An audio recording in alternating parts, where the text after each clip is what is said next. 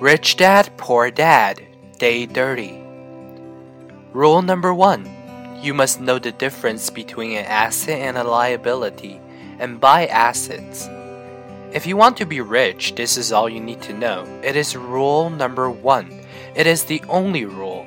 This may sound absurdly simple, but most people have no idea how profound this rule is.